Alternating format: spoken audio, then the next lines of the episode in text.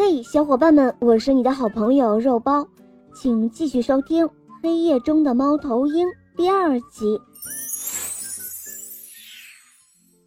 这时候，只听骄傲的猫头鹰说道：“好吧，今天的事就这样算了，记住我的要求，你们可以走了。”可是很奇怪，所有的鸟儿都站在原地没有动。猫头鹰心里很纳闷儿，这是怎么回事呢？忽然，他觉得背上暖暖的，回头一看，原来太阳刚刚爬过身后的树枝，阳光一下照在大家身上。什么？原来你们是在向阳光低头？太可恶了！一帮愚蠢的家伙！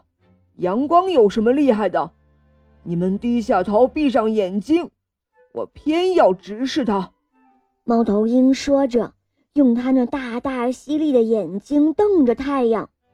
接着，猫头鹰啊的痛苦叫了一声，一下从树枝上掉了下来。天哪，我的眼睛，我的眼睛怎么这么疼？猫头鹰痛苦地喊着。可这个时候。却没有一只鸟儿肯来帮助他，大家都张开翅膀飞走了。从此之后，大家再也看不到猫头鹰了，森林也就安静了下来。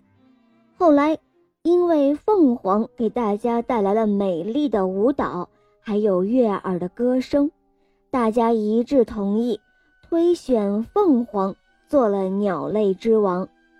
鸟儿们快乐幸福地生活着，可他们不知道，一场灾难已经悄悄地向他们袭来。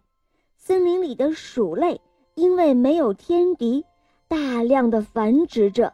它们倚仗着数量多，组成了密密麻麻的战队，四处随意地抢夺食物。